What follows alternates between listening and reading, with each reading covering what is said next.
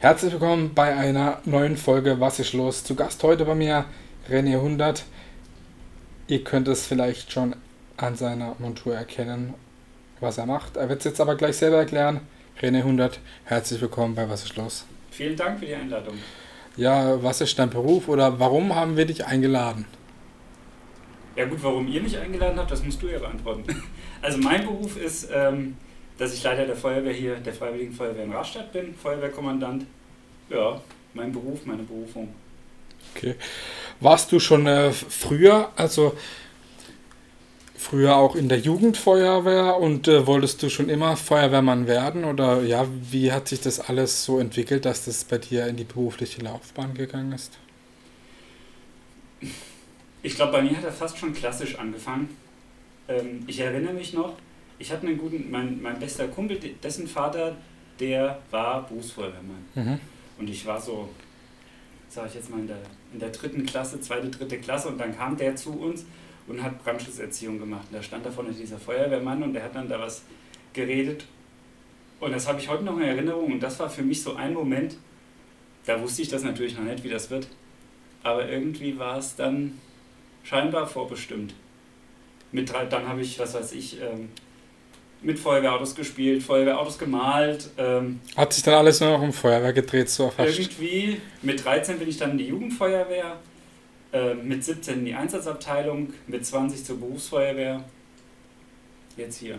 Okay. Irgendwie war es zwangsläufig. Und äh, wie wird man dann Kommandant? Und erzähl ein bisschen von, von deinem Werdegang. Oder da muss man sicher auch Ausbildungen machen und auf Schulen gehen oder Schulen gehen. Wie läuft sowas ab, wenn ich jetzt zum Beispiel bei der äh, Feuerwehr bin, wie kann man denn Kommandant werden oder oberster Kavo, sage ich jetzt mal?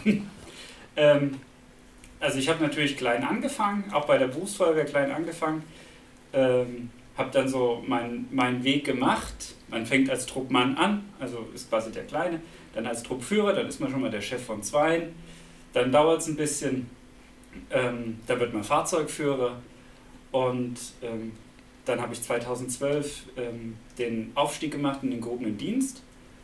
Und ja, dann haben sie hier die Stelle ausgeschrieben, habe ich mich darauf beworben. Und dann hat es geklappt. Und warum gerade nach Rastatt? Und äh, ja, wo kommst du ursprünglich her? Beziehungsweise warst du da früher auch schon Kommandant oder ja? Also, ähm, ich komme ja eigentlich aus Mittelhessen, aus der Nähe von Gießen, aus Braunfels. Und da war ich kein Kommandant. Und das hat auch nicht funktioniert, weil du kannst natürlich nicht ähm, Berufsfeuerwehrmann sein, das ist schwierig. Dann noch Familie und Haus und dann nebenbei noch irgendwo dann auch eine leitende Funktion in der Freiwilligen Feuerwehr haben, das ist ein ziemlich großer Spagat. Ähm, und die Stelle war ausgeschrieben, ich habe mich darauf beworben. Dann weiß ich noch, ich war dann hier zum, zum Bewerbungsgespräch, saß dann da oben am, am Marktplatz und äh, habe irgendwie Mittag gegessen und habe so dieses Umfeld so auf mich wirken lassen. Das war Mai, glaube ich. Und die Sonne schien, das hatte hier so ein, so ein italienisches Flair. Okay. Und da habe ich gedacht, passt. Okay. Ja. Und äh, ja, wie gefällt dir jetzt Rastatt? Oder hast du Rastatt lieben gelernt? Ist deine Heimat geworden? Oder was gefällt dir zum Beispiel auch in Rastatt nicht so? Ähm, also, Heimat Heimat braucht lange. Ne? Ähm, zurzeit bin ich eigentlich so in so einer Phase, dass ich sage, ich habe so eine alte Heimat und ich habe eine neue Heimat.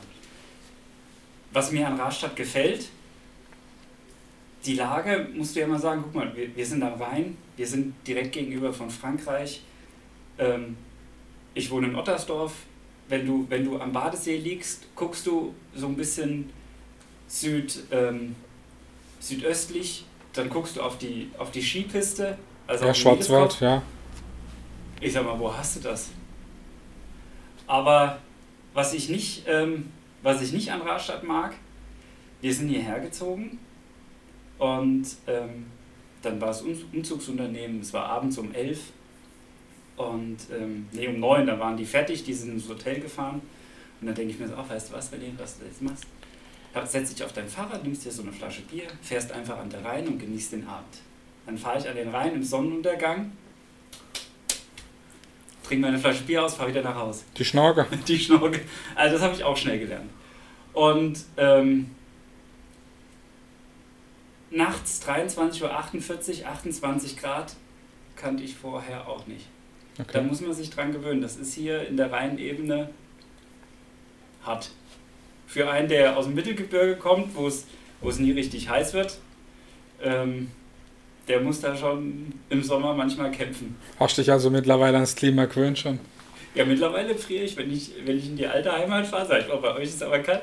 Sagen die, was? Ganz normal. Sag ich, nee, für mich ist es jetzt kalt. Okay, also kann man schon sagen, dass du dich ja auf jeden Fall wohlfühlst. Ja, sehr. Okay, das freut mich. Warum sollten ähm, Eltern ihre Kinder in die Jugendfeuerwehr schicken?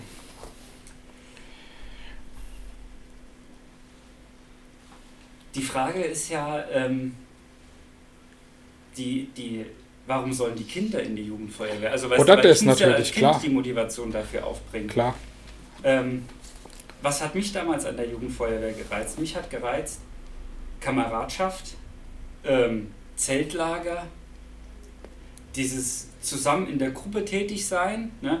Du hast ja in der Jugendfeuerwehr machst du meistens so bestimmte Übungen, die dich so auf den Einsatz später vorbereiten, ähm, die so einen Löschangriff darstellen. Ne? Und dann wirkst du zusammen in der Gruppe. Du stehst zusammen in der Gruppe, dann hast du einen, der ist dann vorne der Chef, der sagt hier, äh, da geht's lang. Ne? Und das, das schweißt einen so zusammen. Und ich denke mal, gerade wenn wir jetzt an an die aktuelle Zeit denken, an Corona, wo ich das Gefühl habe, dass alles so ein bisschen auseinanderdriftet, die Leute wenig miteinander reden, sondern oftmals meistens eher aufeinander prallen, dann finde ich es wichtig, dass man sowas wie Kameradschaft erlebt und merkt, zusammen geht es doch besser und nicht die Köpfe gegeneinander. Aber dann muss man eben reden damit und deswegen fände ich es gerade jetzt wichtig, dass man in die Feuerwehr geht, weil Kameradschaft, Gemeinschaftsgefühl und zusammen was erreichen, das ist wichtig, dass man das wieder auch fühlt. Okay, klingt auf jeden Fall gut. Ähm, ich habe irgendwann mal gehört oder gelesen, dass die, ähm, die Rastatter Feuerwehr eines der ältesten irgendwie im, im Land sein soll. Mhm. Irgendwie äh, kannst du da ein bisschen was davon erzählen oder weißt du das alles noch gar nicht so genau als relativ Neuling? ne? Nee, das durfte ich natürlich lernen, weil wir werden ja im kommenden Jahr 175 Jahre alt. Okay. Und ähm, wir sind vermutlich die zweitälteste Feuerwehr Deutschlands. Also die älteste Feuerwehr ist äh, die, Feuer, die Freiwillige Feuerwehr in Durlach. Und okay. danach kommen wir. Ähm, hier hat sich das so ein bisschen damals herausgebildet ähm, im, im Rahmen der Festung, äh, Löscharbeiten. Und da haben sich diese Corps gebildet. Also die Feuerwehr kommt ja ursprünglich eigentlich aus der Turnerschaft heraus. Ne? Okay. Und ähm, das hat sich hier zuerst ge gebildet. Komischerweise, die Berliner Feuerwehr ist zum Beispiel maßgeblich mit darauf entstanden, weil man gesehen hat, dass es in Rastatt so eine Feuerwehr gibt und dass das irgendwie Vorteile hat. Da gibt es dann sozusagen irgendwie Verbindungen. Okay. ähm, ja, also somit sind wir die zweitälteste Feuerwehr Deutschlands. Ich kann mich wirklich noch erinnern, dass ähm, bei dem 150 Jahre Fest da war ich damals dort und da hat es ein großes Fest im, im Schloss Ehrenhof ja. gegeben. Ganz großes Zelt. Und äh, ja, da kann ich mich noch ganz dunkel dran erinnern, dass ich damals da war. Ähm, in Rastatt, ich meine, ja, große Kreisstadt, 50.000 Einwohner, äh, ist natürlich keine hauptberufliche Feuerwehr in dem Sinne, eine mhm. freiwillige Feuerwehr, ja gesagt. Ähm, aber wie viele hauptberufliche Feuerwehr, Feuerwehrler gibt es bei euch und wie viele Ehrenamtliche? Ähm, also aktuell sind wir insgesamt acht Hauptamtliche, werden noch mehr, dann insgesamt bis zu zwölf. Und wir haben in der Einsatzabteilung aktuell 240 ehrenamtliche Mitglieder. Das heißt, äh, das Hauptamt verstärkt das Ehrenamt. Als, als Hauptamt fahren wir tagsüber kleine Einsätze, aber du musst natürlich sagen, große Sachen kannst du nur in, im Ehrenamt auch abbilden und okay. auch wirklich eine Schlagkraft entwickeln. Ist das äh, viel oder wenig oder Durchschnitt kann man sagen? Oder, ja. Also ich würde sagen, wir sind, wir sind im guten Durchschnitt und ähm, ja, wenn man sich so mit, mit anderen Städten vergleicht. Ne? Ja. Ne? Ähm, Gibt es viele Frauen, die äh, im Freiwilligendienst sind? Im, im Hauptberuflichen wahrscheinlich äh, wird keine dabei sein ähm, gibt es viele Frauen im Freiwilligen und ähm, gerade auch in der Jugendfeuerwehr. Wie sieht es da aus mit den weiblichen Kindern? Oder Genau. dem Mädchen. Also wir haben aktuell 13 aktive Feuerwehrangehörige, Frauen, Feuerwehrfrauen. Ein bisschen wenig, das, das wächst so auf früher. Ähm, Sage ich jetzt mal, wo kam der Feuerwehrmann her? Der kam ja so aus dem handwerklichen Beruf heraus. Ne? Und ähm, da gab es damals noch nicht viel Frauen. Jetzt ploppt das so langsam auf, das Thema, und nimmt Fahrt auf, was mich unheimlich freut. Und das müssen wir mehr fördern, klar. Aber dann gibt es eine schöne Mischung. Okay. Ähm, wie viele Einsätze, kann man das irgendwie sagen, wie viele Einsätze hat man denn so am Tag, im Schnitt oder im Jahr? Und äh, ja, irgendwie, sag mal da ein bisschen was dazu. Irgendwie. Mhm. Ähm, das, ich sage es jetzt mal so, im Durchschnitt kann man sagen, dass wir pro Jahr ungefähr 500 Einsätze haben. Mhm. Das wandert ein bisschen, manchmal haben wir 450, 2018 war ein starkes Jahr, äh, da hatten wir über 800 Einsätze, Okay.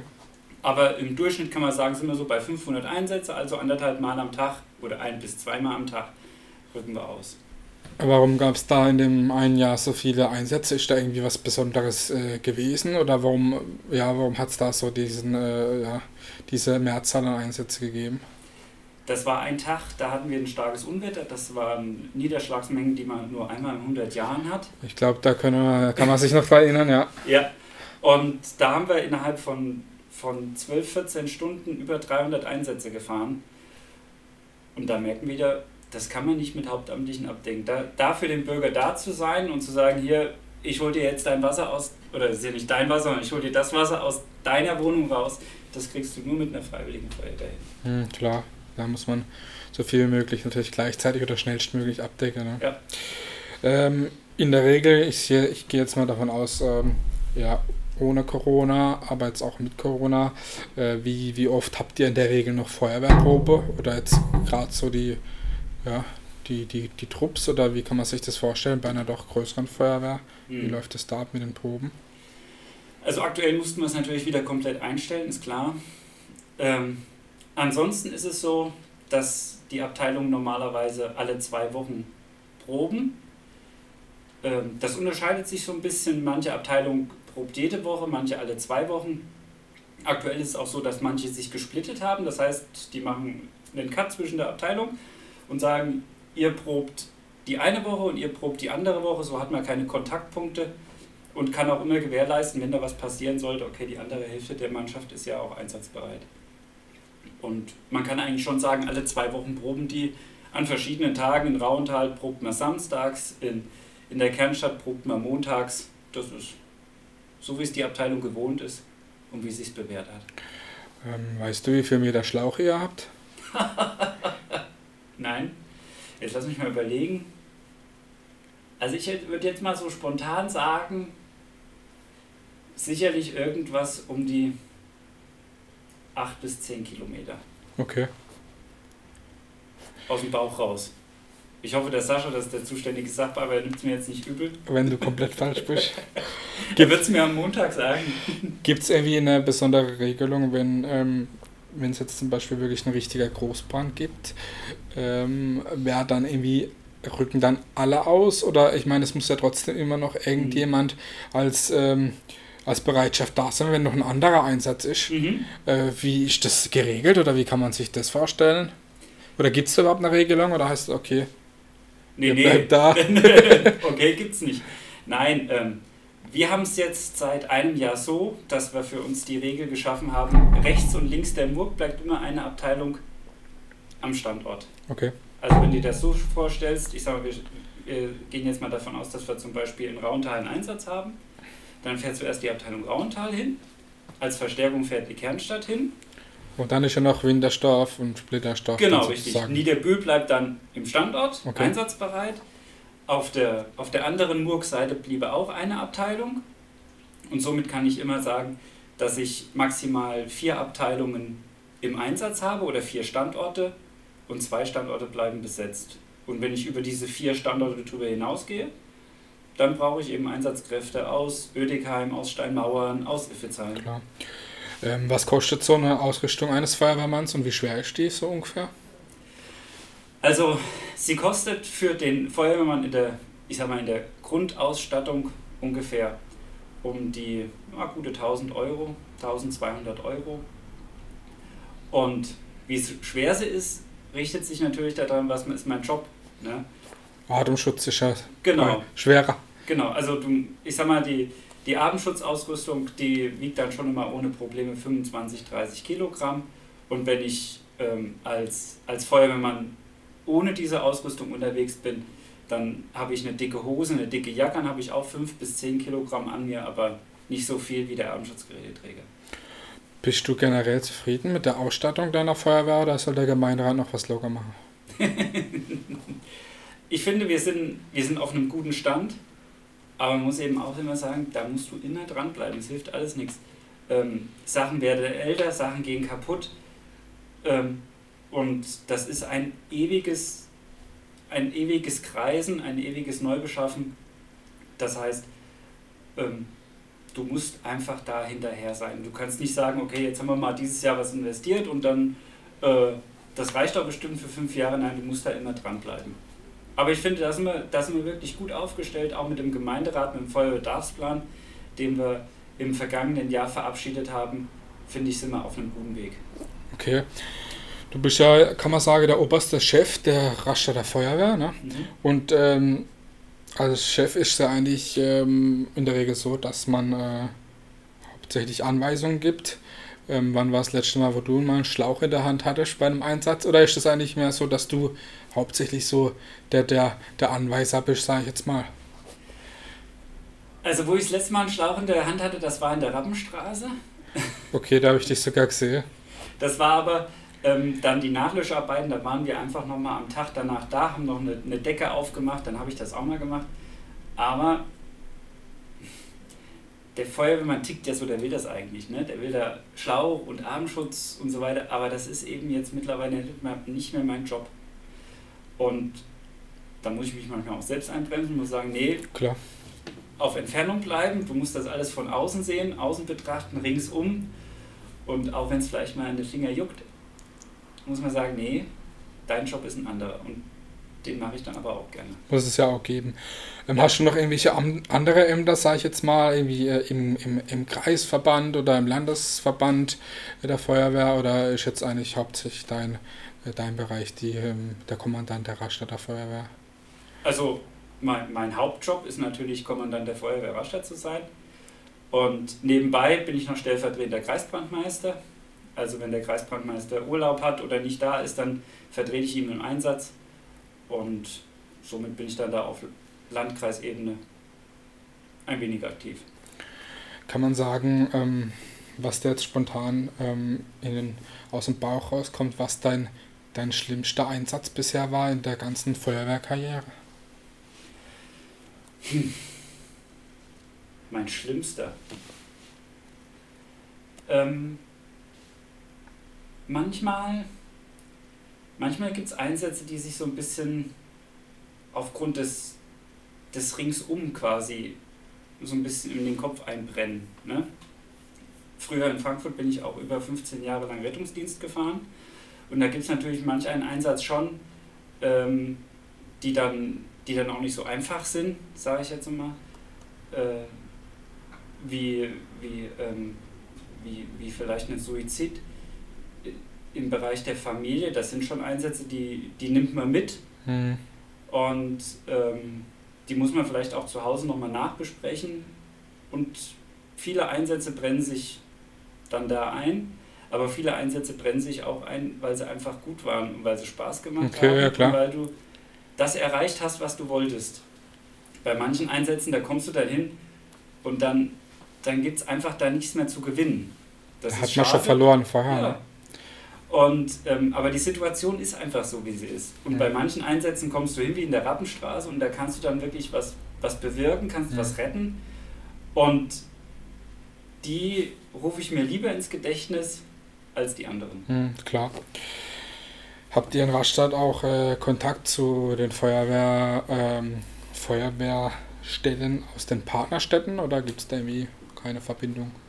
Das ist so ein bisschen jetzt ähm, leider eingeschlafen. Ich hatte jetzt schon mit dem David Ulrich schon mal drüber gesprochen, also das ist der äh, Stadtfeuerwehr. Wir wollten jetzt mal Kontakte zu den Feuerwehren aufnehmen, weil wenn ich jetzt denke, wir haben ja die Strecken. Also wie, wie weit brauchen wir zu, nach, nach Ostrov oder äh, mhm. zu anderen Städten? Wie können wir da hinfahren? Fahren wir mit dem Zug hin? Äh, nach Großbritannien können wir auch mit dem Zug fahren. Ähm, also da wollten wir Kontakt aufnehmen. Jetzt war Corona und damit ist das alles leider hinten runtergefallen. Schade. Die äh, Leitstelle, die befindet sich ja im Landratsamt mhm. im Keller. Wie kann man sich das vorstellen? Ist das ein bisschen wie der Kölner Bundesliga-Keller? Was ist denn der Kölner Bundesliga-Keller? Da, wo die, äh, die, die Schiedsrichter, die Videoschiedsrichter ah. sitzen an den ganzen Monitoren, Jetzt. kann man sich das auch so vorstellen. Relativ dunkler Keller, viele Monitore, viel, viel Daten, viel, ja. Wie kann man sich das vorstellen da unten? Eigentlich kann man sich vorstellen wie so ein großes Callcenter mit vielen Bildschirmen. Und dunkel ist es nicht, auch wenn es im Keller ist. Und ja, das ist, es ist immer ein umtriebiges, irgendwo klingelt immer irgendwas, irgendjemand telefoniert immer. Dann hast du noch haufenweise Bildschirme, die zum Beispiel ähm, dir Live-Übertragungen aus dem, aus dem Tunnel zeigen. Ähm, und das alles prasselt immer auf dich ein. Und das ist schon sehr, eine sehr umtriebige, ist ein sehr umtriebiges Szenario. Und trotzdem ist es so, ich fahre immer ähm, an Weihnachten, also am Heiligabend, fahre ich auf die Feuerwache und fahre zur Polizei und fahre auch dahin. Und selbst da merkt man dann, dann wird das auch mal so ein bisschen ruhiger. Und ja, obwohl ansonsten über 360 Tage im Jahr rund um die Uhr ist da Leben drin, ne? Dann nimmt man sich mal auch mal da mal kurz den Moment, schwätzt mal miteinander. Ja, klar. Und lässt mal ein bisschen Ruhe einkehren. Okay. Wer rückt denn aus, wenn direkt auf der Rheinbrücke ein Einsatz oder ein Unfall ist? Weinheim, Frankreich oder Deutschland, Rastatt oder umliegende Dörfer? Wie kann man sich das vorstellen, wenn jetzt zum Beispiel da wirklich ein Unfall wäre? Rücken da beide aus oder rückt da einer aus? Wie wird da die Verständigung funktio funktionieren? Oder ja, gab es das schon oder, oder ja, Einsätze gemeinsam mit französischen Kollegen? Gab es leider noch nicht, weil wir sind so ein bisschen da auch getrennt, aber wir haben es, äh, wir wollten jetzt zum Beispiel mal zusammen eine Übung machen. Ähm, wir haben es mittlerweile schon wieder so ein bisschen aufleben lassen. Und natürlich würden gemeinsame Einsätze so auch funktionieren, zum Beispiel auf der Rheinbrücke in Wintersdorf. Da kommt es immer ganz drauf an, wo kommt denn der Anrufer raus? Ne? Also kommt er in Frankreich raus, dann würden zuerst die französischen Kameraden ausrücken und würden uns dann Bescheid geben. Und genauso ist es andersrum. Wenn der Anrufer bei uns rauskäme, dann würden wir, würde die Leitstelle uns als Feuerwehr alarmieren, also Wintersdorf und die Kernstadt, und würde dann aber auch drüben im Departement Bescheid geben, würde sagen, da ist ein Einsatz. Ähm, und bevor man, weil der Anrufer, es ist ja wie auf der Autobahn, der Anrufer gibt so seine, seine Wahrnehmung wieder und als Leitstelle kann man das nicht immer hundertprozentig einordnen. Wo ist das jetzt?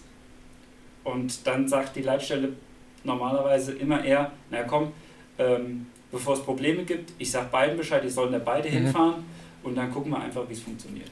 Ja, weil ich glaube, da gab es, glaube ich, irgendwie auch letztes Jahr oder vorletztes Jahr, wo da mal im SS so ein Reiterhof gebrannt hat, da haben, mhm. glaube ich, auch die Franzosen irgendwie Feuerwehr aus Hagenau angefordert, obwohl zum Beispiel die Wetterfeuerwehr äh, um die Ecke gewesen wäre ist es natürlich einfacher gewesen, wenn man da vielleicht irgendwie Kontakt oder Bescheid gesagt hätte.